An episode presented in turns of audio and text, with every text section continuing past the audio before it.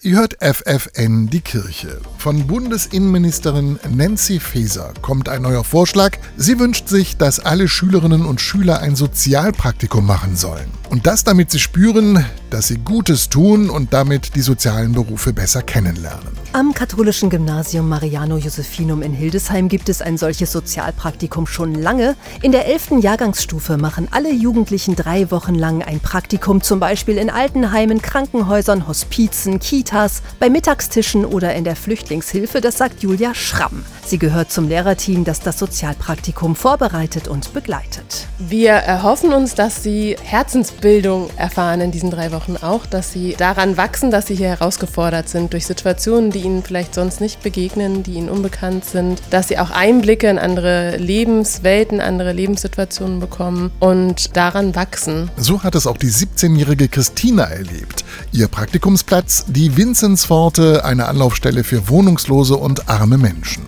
Mir persönlich hat es sehr gut gefallen. Also ich finde, das ist eine sehr, sehr schöne Erfahrung, einfach neue Menschen kennenzulernen, die man sonst möglicherweise auch gar nicht getroffen hätte. Und ich finde es auch sehr schön, wie viel Wertschätzung man dort erfahren kann. Mit Menschen zu tun haben, die auf Hilfe angewiesen sind und ihnen auch helfen zu können, diese Erfahrung machen die Jugendlichen im Betriebspraktikum in der Regel so nicht, sagt Lehrerin Dörte Albrecht. Auch deshalb ist der Schule das zusätzliche Sozialpraktikum so wichtig.